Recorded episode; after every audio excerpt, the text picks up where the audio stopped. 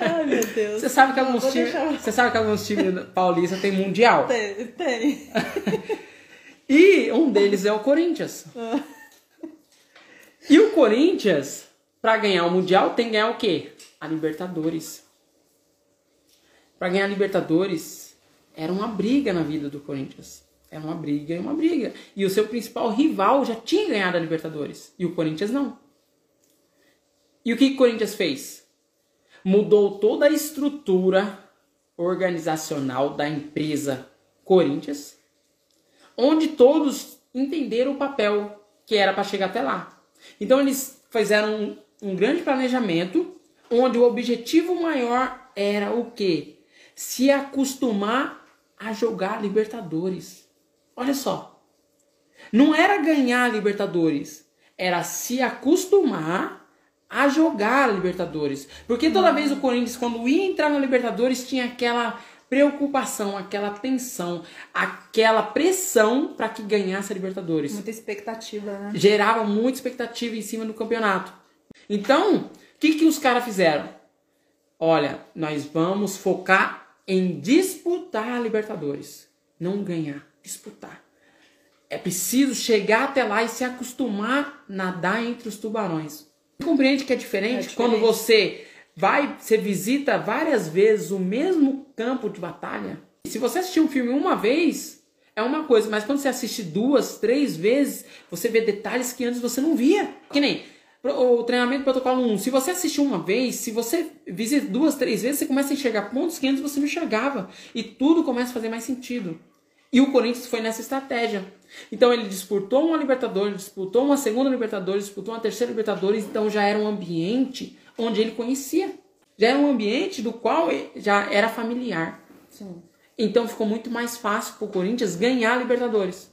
E, consequentemente, após ele ganhar a Libertadores, o time que ali até então, ele estava mais maduro para disputar o Mundial.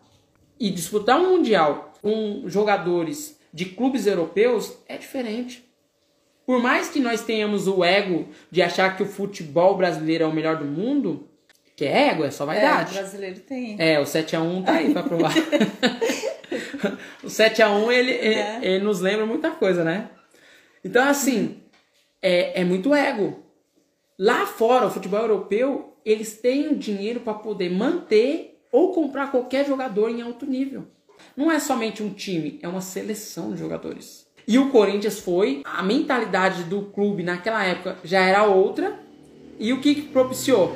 Que ele não só ganhasse a Libertadores, mas ganhasse o Mundial, jogando com o Chelsea, que é um, jogador, um time inglês muito forte, muito conceituado. Então, quando você for fazer lançamentos, é setar suas expectativas, que é um outro mundo, é um outro campeonato, onde você vai estar jogando em alto nível. Porque a grande maioria dos pequenos empreendedores, fazer 50 mil reais para eles é o máximo. Mas não. No mundo dos lançamentos digitais, é só um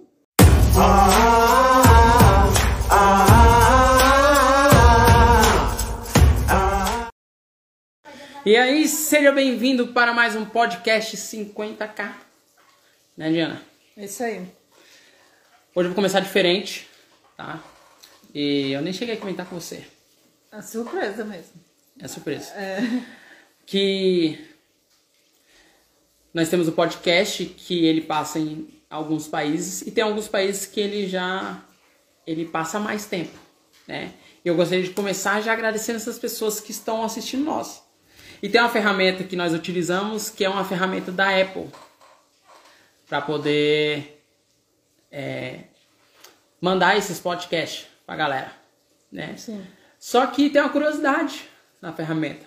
Que eu lá pesquisando, é, eu coloquei lá para encontrar, e aí tinha países, mas antes de países tinha mundos. Mundos. Tava lá Terra, tava Marte, tava Vênus e até Plutão. Oxi, como assim? E pro meu alívio, tava 100% nosso podcast no- na Terra, no Na planeta Terra? Terra, assistindo, ouvindo. Acredita? Ah, essa é boa. 100% no planeta Terra, falei. Ah, é? Nossa. Que alívio. Que alívio. Vai que tivesse 1% ali em Marte ali, eu já ia começar a ficar preocupado já. É, mina agora Mas do você não me falou isso dos últimos acontecimentos agora, tem gente que fazendo festa de ET por aí na televisão, né? Não. Então, você que está conosco, tá? É, eu gostaria de agradecer vocês. Nós já sabemos que nosso podcast é, é ouvido bastante nos Estados Unidos, tá? Aqui no Brasil, na Alemanha e em Singapura. Então, você que está na cidade nos Estados Unidos, é, Ohio, Washington e Texas, nosso agradecimento, tá? O meu agradecimento por você estar conosco. E você que está na Alemanha, é na cidade de Turingia, na Alemanha. E em Singapura, é, eu creio que é a capital de Singapura. Beleza? Seja muito bem-vindo conosco. É, Diana. Planeta Terra. E você que é do planeta Terra. Obrigado por você estar conosco e espero estar 100% do planeta Terra, viu? Escutando a gente. Não, por favor. É porque você, medo é porque você hein? tem que tem que estar atento, né? E eu fui buscar os dados demográficos das pessoal que acompanha a gente, como idade, sexo, até mesmo localidade. Aí eu achei estranho, falei, eita bagaceira. O que será que a Apple tá vendo à- frente de nós? Não. É. Eles estão sempre à frente, né? Uhum. Tá, vamos lá então. O tema de hoje, Ah, tá. É principais erros de quem lança. Eu legal. até esqueci de falar o tema. É, falou de ET, né? É. Abduziu o tema. Reduziu o tema. Foi abduzido o tema. É, vamos falar de lançamento então, né? De lançar. É que é, tudo que é envolvido ao protocolo 1, né? Nós estamos cada vez mais sanando as dúvidas das pessoas, principalmente aquelas que já estão lançando até mesmo sem ter o treinamento do protocolo 1. Sim. Tá. É um erro clássico de quem faz lançamentos e se viciar em lançamento de semente. Por que você acha que isso acontece? E qual seria a solução para isso? Lançamento, sobre o lançamento de semente. Sim, é, acontece muito da pessoa viciar em lançamento de semente, porque é, o ser humano ele- é medroso, né, em si. E quando ele encontra algo que está trazendo um retorno, que talvez não seja um retorno que ele espere, um retorno muito alto, uma coisa é, astronômica, não é nenhum 50k em um, mas ele se prende àquilo ali. Seria uma zona de conforto que ele acha que é. Ele cria uma zona de conforto, porque, digamos, ele investiu ali mil reais, voltou cinco, ou investiu mil, voltou dez. Aí ele fica com medo de ir pro próximo nível, porque tá entrando dinheiro. Ah, tá bom, né? Investiu mil, voltou cinco ou dez mil. Então, aí ele fica, ele aí ele fica com medo. E acontece com muitos. Nós já vimos, tem gente que fica Sim. preso, no- fica preso no lançamento de semente aí por 10, 12, 15. É A complicado. última que eu vi foi 12, né? 12 lançamentos de semente. Então, já vi de 15 lançamentos. De 15? sementes. 15. E é totalmente compreensível. Porque as pessoas são temerosas. As pessoas são medrosas. É, o ser humano em si. Mas é preciso partir, porque o que que é o lançamento de semente? O lançamento de semente é apenas um start. Não adianta, é como se fosse um, um carro, como se fosse um veículo. Você não an- pega o carro e sai de primeira marcha e permanece na primeira marcha. Porque por mais que você é, saiba dirigir na primeira marcha, você não vai alcançar a velocidade que você precisa. Na primeira marcha você alcança ali no máximo 30 km por hora ali. Esguelando mesmo, esticando mesmo o carro. É, Você dá. alcança 30 km por hora. Mas quanto que um carro normal não atinge? Carro normal ali, razoavelmente bem, ah, atinge ali 160 km por hora. Olha só, 30 km. Então é preciso partir para o próximo nível. Preciso partir para é, um novo desafio. Porque na cabeça dele tá, ah, tá bom. Ah, Eu tô investindo aqui pouquinho e, e tá vindo o aceitável. E se eu partir para o próximo nível e não vier nem isso? Né, aí trava, né? Isso aí trava a pessoa. Então, de, de partir pro próximo nível, né? E fica sempre ali, naquela mesma. fica ali sempre na mesma. Só que o próximo nível é o que vai fazer ele conseguir escalar. Que vai fazer com que ele atinja o seu 50k em 1. Seu primeiro 50k em 1. E isso vai é, elevar o jogo dele. Como num carro de Fórmula 1, ou um carro normal, seria a segunda marcha. E a segunda marcha te permite atingir uma velocidade maior. Sim. Então ele tem que partir para o próximo nível, que é o lançamento interno. Tá. Sai do lançamento semente, né? Sai, abandona, o Abandona. lançamento de semente, porque abandona o lançamento de semente é apenas para ele colocar o pezinho na água e ver se a água tá fria, se tá quente, para ele começar a se acostumar, para ele validar, para ver se realmente o produto dele alguém quer, para ver se realmente o produto dele é, é bem quisto no mercado. E outra, para que ele aprenda. Não tem como você é, chegar num nível muito alto sem você aprender. Não tem como você é, jogar no profissional se você não passar pela categoria de base. Ah, tem que passar pela base. Tem que passar pela Não dá base. pra ir direto. Não dá pra ir direto. Ou talvez você vá direto, você até consiga. Só que você vai sofrer. Você não vai estar no mesmo nível que os outros lá. Porque você não vai ter base. E base é fundamental. Já falamos aqui outro Já dia, né? falando. É. É. E assim, né, Cleito? É engraçado que a pessoa também, ela entra na fobia do ROI baixo, Hum. né? Do ROI baixo. Como não cair nessa? Então, é algo bastante constante em todo pequeno empreendedor. ROI. Todo mundo quer um retorno alto. E realmente, lançar, fazer lançamentos, te dá a possibilidade de ter um ROI alto. Muito mais alto que qualquer empreendimento. Só que você precisa também setar a sua expectativa. Você precisa se organizar naquilo que é bom, naquilo que é aceitável. Que nem um ROI positivo é aquele que não é negativo. Porque você está aprendendo. Se você está aprendendo, você precisa do quê? Você precisa organizar as ideias, você precisa entender como é que funciona, para depois maximi- maximizar. Sim. Então não é ruim você não ter um ROI tão esperado, um ROI tão astronômico. Porque você está aprendendo. Você está aprendendo a mexer na ferramenta. Ninguém, ninguém chega é, com algo novo e já domina aquilo ali. É preciso um pouco de tempo para entender. Só que nenhum mercado ele tem o retorno que tem fazendo lançamentos.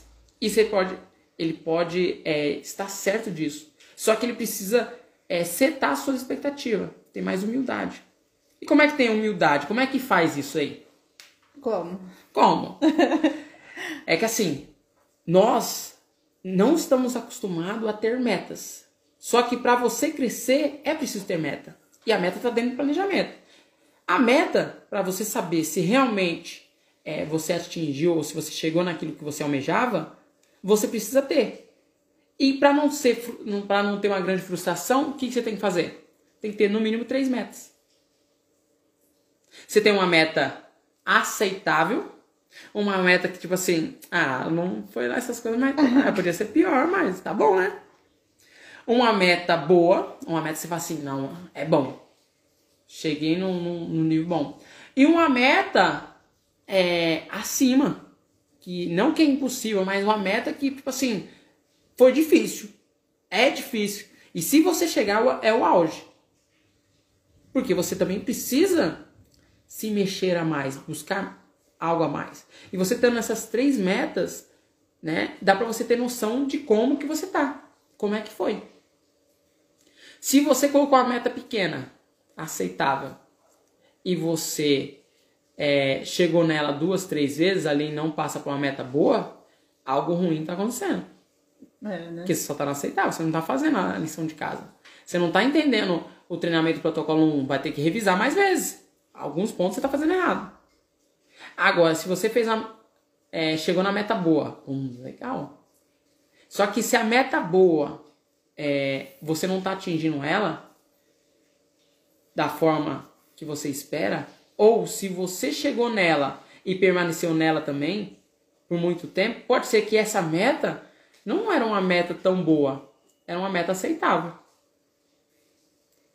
Tá entendendo? Eu entendi. Porque assim, às vezes a pessoa coloca uma meta muito grande que é, é tão impossível de se alcançar e isso gera uma expectativa muito alta. E quando ela não chega, isso coloca tudo a perder. Mas às vezes ela é tão básica na sua meta que isso impede dela crescer. Sim. Vamos pegar a Petrobras. A Petrobras, que antes ela chegava a 200 metros de profundidade e o concorrente dela chegava a 300 metros. Ou seja, ela estava parada. E a meta que elas colocaram, que eles colocaram, foi uma meta longe, 1.500 metros. Bem longe daquilo que eles alcançavam, mas era uma meta possível. No entanto, eles chegaram. Mas era uma meta possível, era a meta máxima. Que propiciou para que eles buscassem esse resultado. Então a pessoa tem que setar suas expectativas. Seta as expectativas com três metas ali específicas e busque. Com isso ela vai estar se mexendo.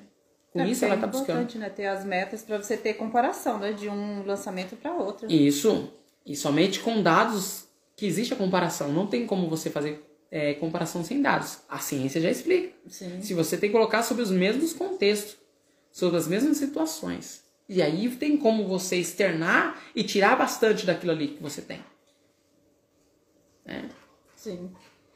Então, sua pergunta é, foi respondida? Sim, foi respondida. Não cair nessa, né? Hã? Tá. É, mas nós sabemos que no, no começo é preciso setar diversos pontos, né? Uhum. Para chegar num possível é, 50k em um. E algumas pessoas não conseguem ter um bom lançamento no começo e desistem.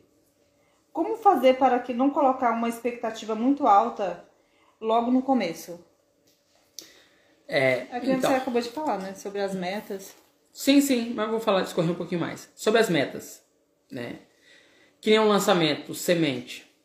O lançamento semente, ele não tem meta. Meta, é, meta pequena, meta grande, meta é, excelente.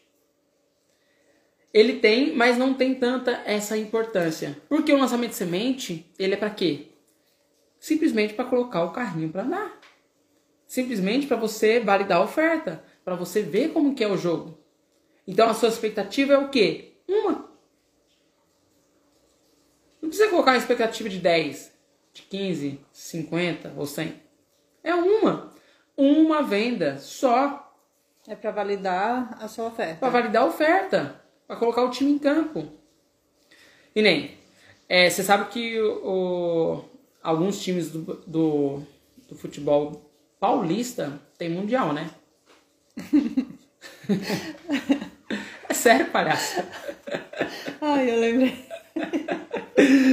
Ai, meu Deus. Você sabe que Não, alguns times, deixar- você sabe que alguns times paulistas tem mundial. Tem, tem. E um deles é o Corinthians. E o Corinthians, para ganhar o Mundial, tem que ganhar o quê? A Libertadores. Para ganhar a Libertadores, era uma briga na vida do Corinthians. Era uma briga e uma briga. E o seu principal rival já tinha ganhado a Libertadores. E o Corinthians não. E o que o Corinthians fez? Mudou toda a estrutura organizacional da empresa Corinthians onde todos entenderam o papel que era para chegar até lá. Então eles fizeram um, um grande planejamento, onde o objetivo maior era o quê? Se acostumar a jogar Libertadores. Olha só. Não era ganhar Libertadores, era se acostumar a jogar Libertadores. Porque toda vez o Corinthians, quando ia entrar na Libertadores, tinha aquela preocupação, aquela tensão, aquela pressão para que ganhasse a Libertadores. Muita expectativa, né? Gerava muita expectativa em cima do campeonato. Então, ele tinha muita expectativa para entrar na Libertadores. E toda vez que entrava na Libertadores, caía logo de cara. Era, para quem, para quem é corintiano, é um desastre. Então, o que, que os caras fizeram? Olha, nós vamos focar em disputar a Libertadores. Não ganhar, disputar.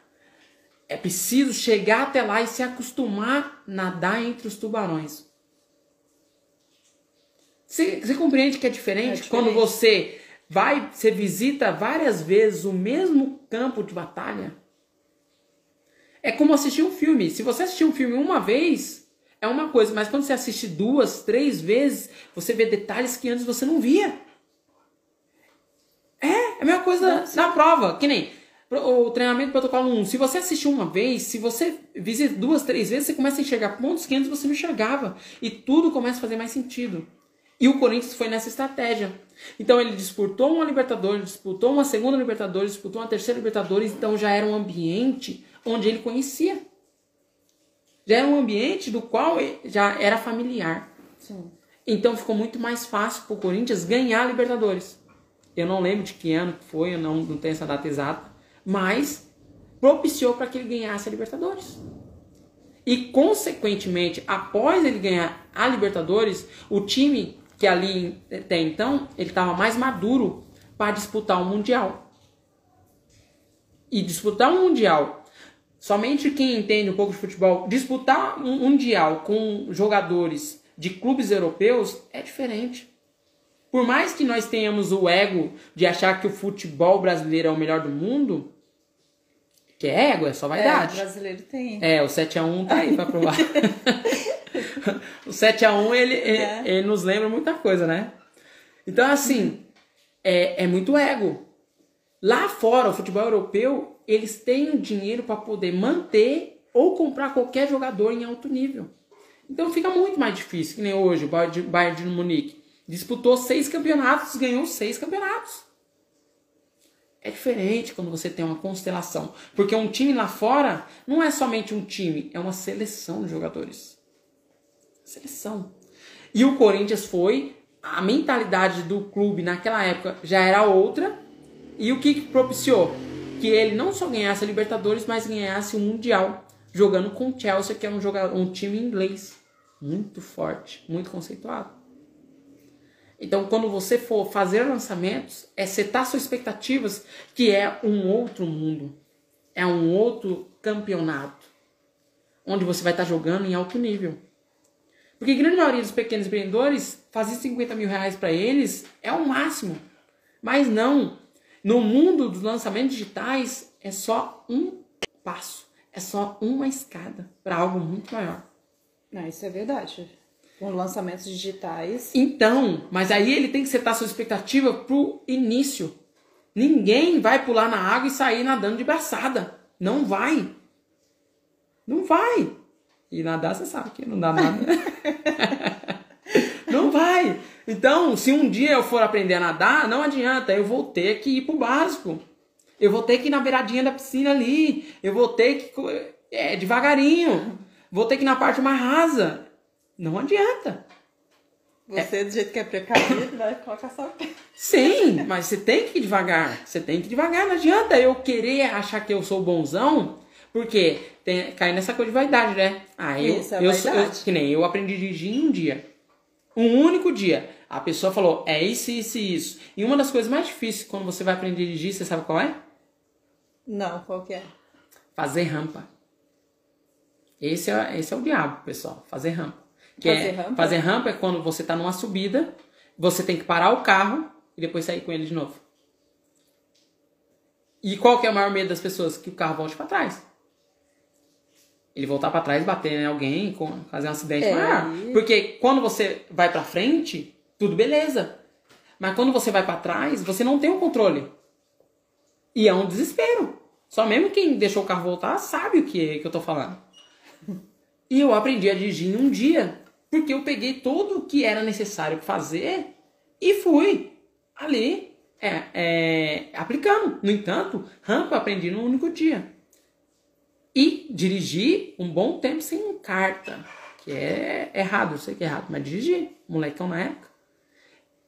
Só que quando eu fui fa- tirar minha carta, eu ia com meu carro para a autoescola, né?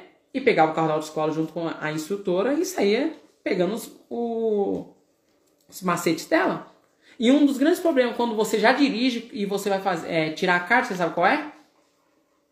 É os seus hábitos, né? Que você já tá acostumado. Isso mesmo, seus hábitos, seus vícios. É os vícios. E para voltar na história da, de nadar de braçada, né? De, de entender a questão da vaidade. Eu sabia, eu sei que se você me passar uma estratégia, eu vou seguir ela à risca. E foi a mesma coisa, porque eu sei que o ser humano tem hábitos e são os hábitos que fazem você pecar.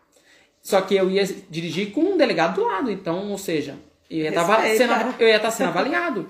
E tudo que ela falava, eu comecei a implantar no meu dia a dia. Da seta, da, é, da seta com a mão no volante, as duas mãos no volante, não ficando com a mão na marcha, né? Você, quando você for fazer rampa, você é, segurou o carro. grande maioria das pessoas segura o carro como? No freio e na embreagem. Mas não, na autoescola, não sei se ainda até hoje, você para numa rampa, você parou. Aí você puxa o freio de mão. Faz tempo, né, meu filho? Não, mas eu lembro até hoje. Você puxa o freio de mão, você não pode sair com. Você não pode segurar o carro é, no acelerador no, no freio e depois sair na embreagem. É no freio de mão. Depois você solta o freio de mão, acelera o carro e sai. Soltando a embreagem. Né? Então eu criei o hábito e fui e passei. Peguei minha carta. Só quando você vai nadar, por mais que o, o instrutor chegue e fale para mim, ó, para você nadar, você tem que soltar um pouco o corpo, sentir o corpo relaxar, tá, tá, tá, passa todas as instruções. Eu não vou ser tão vaidoso de achar só porque eu peguei a instrução ali, eu vou pular na piscina funda. É besteira. É, não, então, são mundos diferentes, compreende? Uhum. São mundos diferentes. É um que eu não tenho todo o controle. Por mais que eu erre, eu não tenho todo o controle. Porque ali, assim como o carro, é vida. Só que o carro tem como você ir treinando mas não no fundo. Tipo assim, o carro dá para você treinar num espaço aberto, tipo no estacionamento. Né? É diferente você ir treinar numa rodovia. né? É diferente. É diferente. É, e a, o que seria a rodovia numa piscina? Seria a parte funda. Seria meio que suicídio. A pessoa não sabe nem nadar e pum. Se, joga. se joga. Se joga, não. Então a pessoa ela tem que ter noção que é um mundo diferente. É um mundo algo a mais. Repete a pergunta né? para para finalizar com chave de ouro em relação a esse, esse... Ah, tá. Para chegar no primeiro 50k, algumas pessoas não não conseguem ter um bom lançamento assim no começo e desistem. Hum. Como fazer para não colocar uma expectativa muito alta logo no começo? Sim. Então, então é isso. Você trabalhar muito bem sua expectativa e entender que é um início. E todo início requer o quê? Atenção. Atenção e humildade para aprender. Isso é o principal. Humildade. Por mais que você saiba, nem no caso eu já sabia dirigir, por mais que você saiba, você abstrai tudo aquilo que você acha que você sabe. Parece esse negócio de achismo, né? É, você acha que você sabe? Porque, no entanto, por mais que eu soubesse guiar o carro, não era de acordo com o que é, as leis pedem. No entanto, eu melhorei muito depois que eu fui tirar minha carta. É um modo de como dirigir. Né? Então, com, quando você abstrai tudo que você acha que você sabe, fica muito mais fácil para você aprender. Então é, é isso, humildade. E que vai acontecer. Só que você tem que se permitir seguir o início, passo a passo. Sim. É, outro ponto que impede que os próprios lançamentos vá bem e ficar olhando a taxa de, de abertura de e-mail. Hum. Por exemplo, as pessoas não, não estão abrindo todos os e-mails hum. dela, né? E aí? É algo que é preocupante? Pode ser um indicador. Mas não é algo tão assim é, para ficar se preocupando muito. Não é para ficar se preocupando muito. Porque as taxas de e-mail variam muito de pessoa para pessoa. Depende muito do engajamento que você está criando com a sua lista. Sim. Depende muito. Só que tem uma taxa que é, é quase que é padrão. Grande maioria das pessoas atinge cerca de 25, 30% da sua lista. E quando está no lançamento, o que é normal é 10%, 15%. Eu já vi gente que fez lançamento com apenas 3%. 3%. Onde as pessoas falam, nossa, você atinge só 3% e você faz isso. Né? E qual é a solução quando você está atingindo um número pequeno de pessoas da sua lista? É aumentar a sua lista. Isso, né? Aumentar a sua aumentar lista. a lista. Você aumenta a sua lista e com isso você aumenta a sua taxa de abertura. Então é algo que você precisa estar atento, mas não é algo que vai influenciar diretamente. O que é preciso é entender o relacionamento que você está criando. Que tipo de relacionamento está criando? Porque fazer lançamentos é se relacionar com pessoas. É estar sempre presente. É estar totalmente criando esse relacionamento. Fazendo com que esse relacionamento seja bom para esse possível avatar. Então, as taxas de abertura, elas são simplesmente indicadores. É o que você está fazendo com o seu. Indicadores. Pode ser que ela vai variar para mais ou para menos. Mas você precisa entender que o mercado existe um padrão. E o padrão é esse. O padrão é 20, 25. Né? Quando tá boa, boa mesmo, é 15. Pode chegar a 25, mas no normal é 15, 13. Então não é algo para se prender. É algo para estar atento, mas não que tipo assim vai fazer diferença no seu lançamento. Se a sua taxa de abertura tá isso aí, você coloca mais gente mais para dentro da festa. É, né? Vai procurar mais gente. Procurar mais gente. Né? Digamos que é uma balada. É uma balada onde as pessoas cabem num espaço de 2.500 pessoas, digamos. Só que lá dentro só tem 500 pessoas. E o seu bar está faturando pouco. Deu ali uma hora da noite, é, uma hora de balada aberta, e só tem é, é, uma pequena porcentagem do seu bar consumido. Só que ali seu bar dura mais umas 6 horas. E aí, o que, que você faz? Coloca mais gente para dentro, consumir. É assim, faz. Se a pessoa tem que focar naquilo que ela pode controlar, naquilo que ela pode fazer diferença. Ela não pode fazer, ela não pode fazer tanta diferença na taxa de abertura. Por mais que ela tenha um e-mail top, por mais que ela tenha um relacionamento, nem sempre todo mundo vai abrir os e-mails. É natural. E-mail é algo, quando a pessoa abre e-mail, que é algo muito importante, por isso que utilizamos e-mail. Mas nós sabemos que nem todo mundo vai abrir o e-mail. Tem pessoa que vai abrir o e-mail dessa vez e não vai abrir na outra. E vai abrir na próxima. E assim, pode ser a pessoa não abriu nessa, mas vai abrir na próxima. Então você precisa entender que é um jogo que tem que saber lidar. Mas tem que entender aonde tem que estar o foco. O foco tem que estar aonde eu posso controlar sempre. O que, que eu posso controlar? Eu não posso controlar a ferramenta. Eu não posso eh, controlar a ferramenta de entrega. Não posso. É, não tem como. Mas eu posso orquestrar para que é, os meus e-mails cheguem para a pessoa da forma correta. Porque pode ser que o e-mail chegue e fique na caixa de spam. Né? Que nem tem a captação desse e-mail que a pessoa dá para você, que é uma troca, né? A pessoa dá para receber alguma coisa. Pode ser que você faça uma captação de e-mail de um de um de uma de de uma confirmação. Ou sem confirmação, na verdade, sem confirmação dupla. E essa pessoa se inscreveu. Pode ser que essa pessoa não não foi ela que se inscreveu. Pode ser que outra pessoa se inscreveu. E isso está influenciando diretamente na sua taxa de abertura. Porque não foi a, a pessoa própria que se inscreveu. Sim. E uma forma de corrigir isso aí é o quê? Confirmação dupla.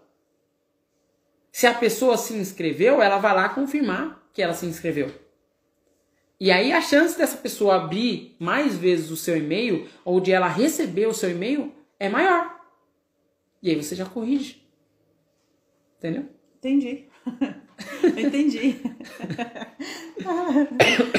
tá. É, e aonde então aquele que está lançando deve focar a sua energia nesse caso? É meio que eu antecipei, né? É. é que ele tem que focar aonde que ele deve, ele pode controlar. Quais ações ele pode controlar? Uma das ações é aumentar o tamanho da lista. Como? Ele pode estar fazendo um e-book. Um e-book é um importante chamariz para que ele consiga o e-mail da pessoa. Ele pode estar fazendo um e-book onde ele dá, ele entrega algo e a pessoa se inscreve. Ou até mesmo o próprio lançamento. onde a pessoa vá se inscrever para o lançamento. Sim. Né? A criação de conteúdo dele, cada vez mais entregando valor. O seu site tendo direcionado para captação de e-book. Porque tem a lista de espera. Tem pessoas que não conseguiram entrar nessa turma agora, ou não conseguiram comprar o seu produto agora, e ela, é, ela enxergou valor no seu produto e ela quer comprar. E ela quer receber informações. E se você não tem um direcionamento para ela, ó, pode, ser, pode se cadastrar aqui assim que nós fomos abrir vagas, ou assim que nós fomos é, abrir oportunidade para outras pessoas comprarem, nós vamos te avisar. Então, é pequenas ações que facilitam para que o avatar vire um possível cliente. E você já pode ir melhorando isso aí, você já pode é, é, orquestrando essa entrada desse cliente e ele poder se cadastrar. Então aumenta a sua lista, foque no que você pode controlar e veja se realmente você está utilizando confirmação dupla. Para que realmente as ferramentas de e-mail enxerguem que a pessoa deu e-mail para você. Não que você comprou esse e-mail. Que ele pode estar tá indo para a caixa de spam. E quanto mais o relacionamento da pessoa abrir o seu e-mail, maior a chance de esse e-mail ir para a caixa de entrada. Que é o principal. É, já... Essa é uma ação que você pode controlar, que você pode resolver. Sim. Agora, a, a, se a taxa de entrada está muito baixa, se a taxa de abertura está muito baixa, você tem que focar realmente é, em ações que você pode controlar. Não se apegar a essas coisas. Tá. É, e aquela pessoa que não quer investir pouco e obter um ROI enorme? Que não quer ou que quer? É, que ela quer obter. É, desculpa. É que ela quer obter, né? Lógico, né? Não, não. Então, que... ah, vai, faz a pergunta. E aquela pessoa que não quer, ela não quer investir pouco, né? Ela não quer investir pouco ou ela quer investir pouco? Ela não quer investir. Muito? Isso. Ah. E obter um ROI enorme. Ela vai fazer múltiplo 50 em 1? 50k em 1? Sim. É, é que tem aquela pessoa que ela quer investir pouco e ela quer ter um enorme retorno, né? Isso. Então, é proporcional. E nem se você trata uma pessoa mal, o que, que você vai colher? Que a pessoa te trate mal. É. No mínimo. Investimento é a mesma coisa. Se você investe pouco, você vai ter um pouco retorno. É proporcional. Se você se doa para na hora de, de fazer o, o conteúdo, se você se doa pouco na hora de entregar, você vai receber pouco. É compreensível e natural.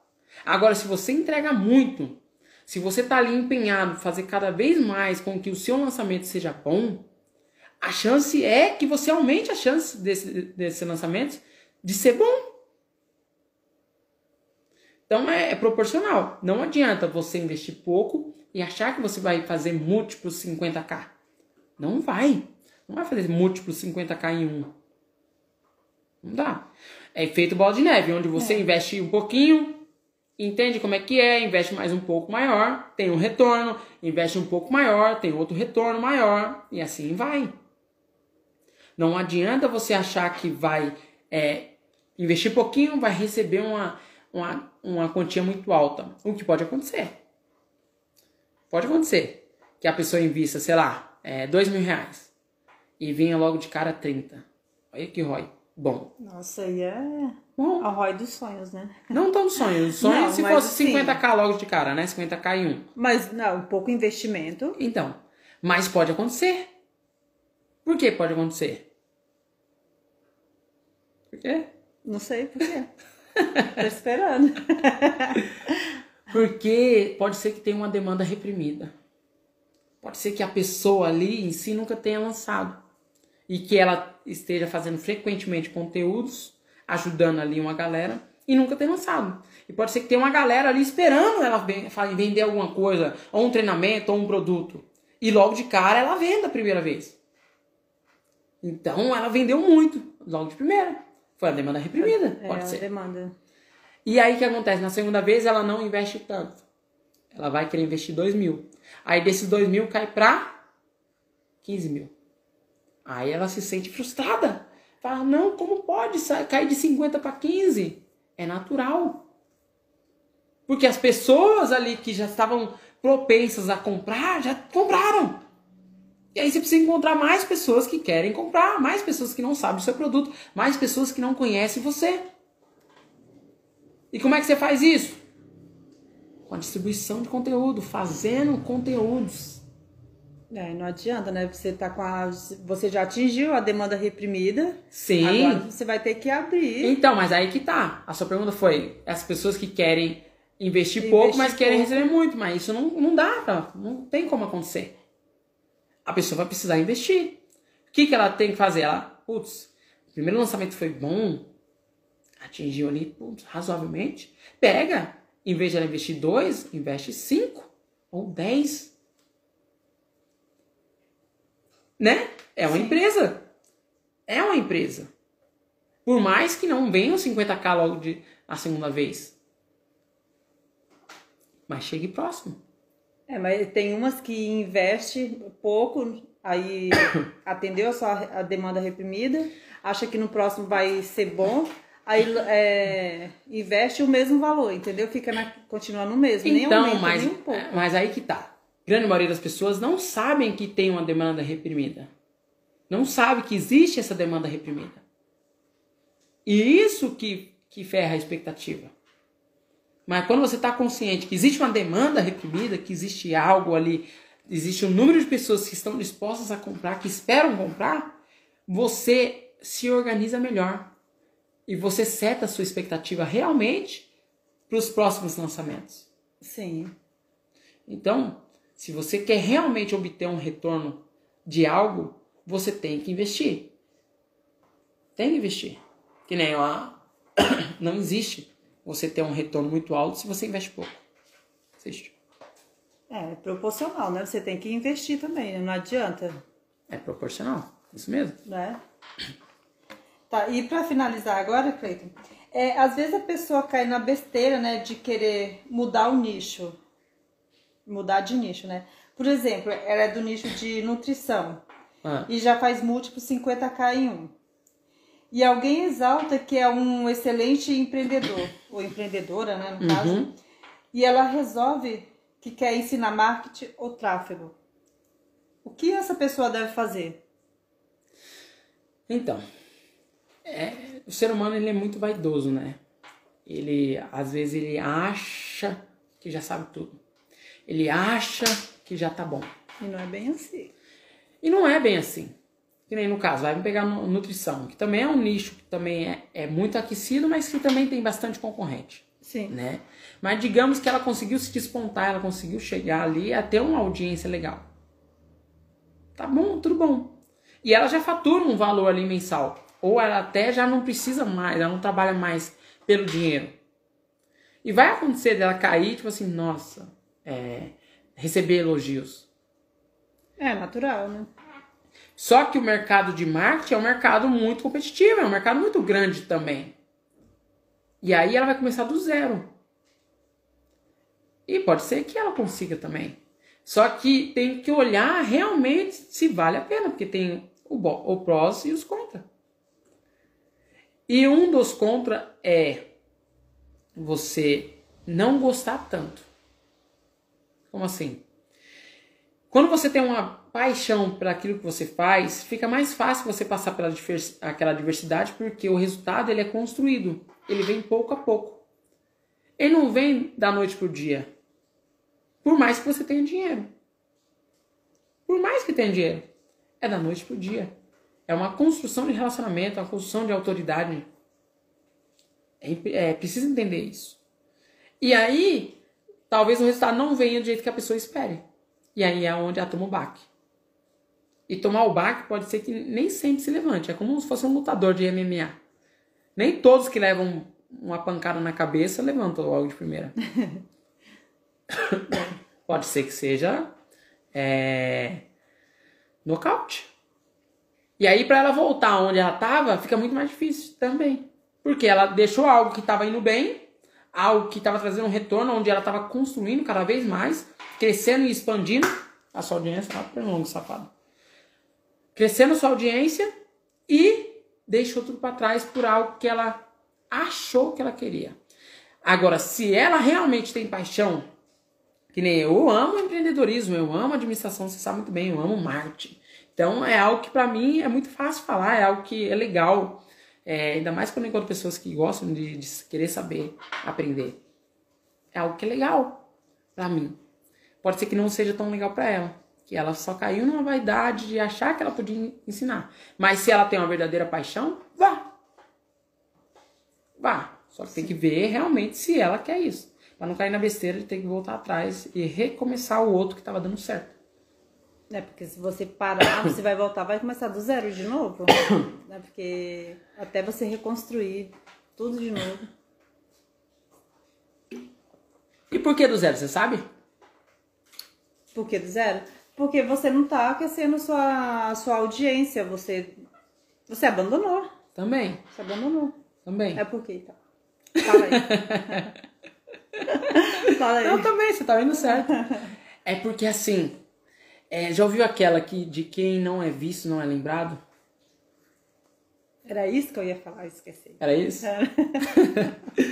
E isso é fato. Por mais que a pessoa constrói um relacionamento, constrói toda uma audiência, se ela para e ela fica um tempo, ela perde tudo aquilo que ela construiu. É, é muito louco, não é aquela coisa tipo assim, é, eu parei, fico lá dois, três meses, depois eu volto e eu vou estar no mesmo patamar. Não, As pessoas esquecem rápido. as pessoas Tem esquecem. muitas coisas acontecendo Isso, ao mesmo tempo. ainda mais hoje, na velocidade que estamos. É muita coisa acontecendo. É, e no mundo digital, isso aí, É rápido, é constante. dois meses é muito tempo. Isso. E a concorrência tá aí, tá ligada. Imagina um concorrente que tá ali fazendo benchmark com você e você é a referência. E aí você para. E esse concorrente continua. Ele tá indo. Quantos ali não, não gostavam de você vai ir para ele? E para depois você retomar vai ser difícil. Entende? Então não é apenas é, voltar. Não é. Nós já vimos alguns aí Já. que tentaram voltar. Tentaram abandonar, ir para um lado e voltar. Que é, entra nessa coisa. Não, não conseguiu atingir a expectativa que ele achou que ia atingir. E aí tenta retomar porque o intuito dele não era paixão, mas sim dinheiro ou status. Porque é, diferente, né? Al- Alguns nichos têm um status maior. Compreendemos. Só que aí que tá. Qual que é a sua verdadeira paixão? Se hoje fazer lançamentos te propicia você trabalhar com aquilo que você ama, trabalhar com aquilo que você gosta, por que que você vai deixar cair na vaidade? Isso é um princípio forte. Então é isso. Vaidade. Vaidade. Beleza? Beleza, Cleiton. Então vocês estão conosco, muito obrigado por participar. Se tiver qualquer dúvida, deixa um comentário aí. E pegando o aplicativo lá do início, eu espero que todos vocês sejam do planeta Terra. Se você não entendeu, volta lá no começo para que você saiba do que eu tô falando, tá? Agradecer vocês que são da Alemanha, que curte muito o nosso podcast, principalmente os Estados Unidos também, que é de Ohio, Washington e o Texas e Singapura. Beleza? É claro, todo o Brasil que acompanha a gente. Beleza? Tchau, gente. Até a próxima. E fica assim então, beleza? Até amanhã.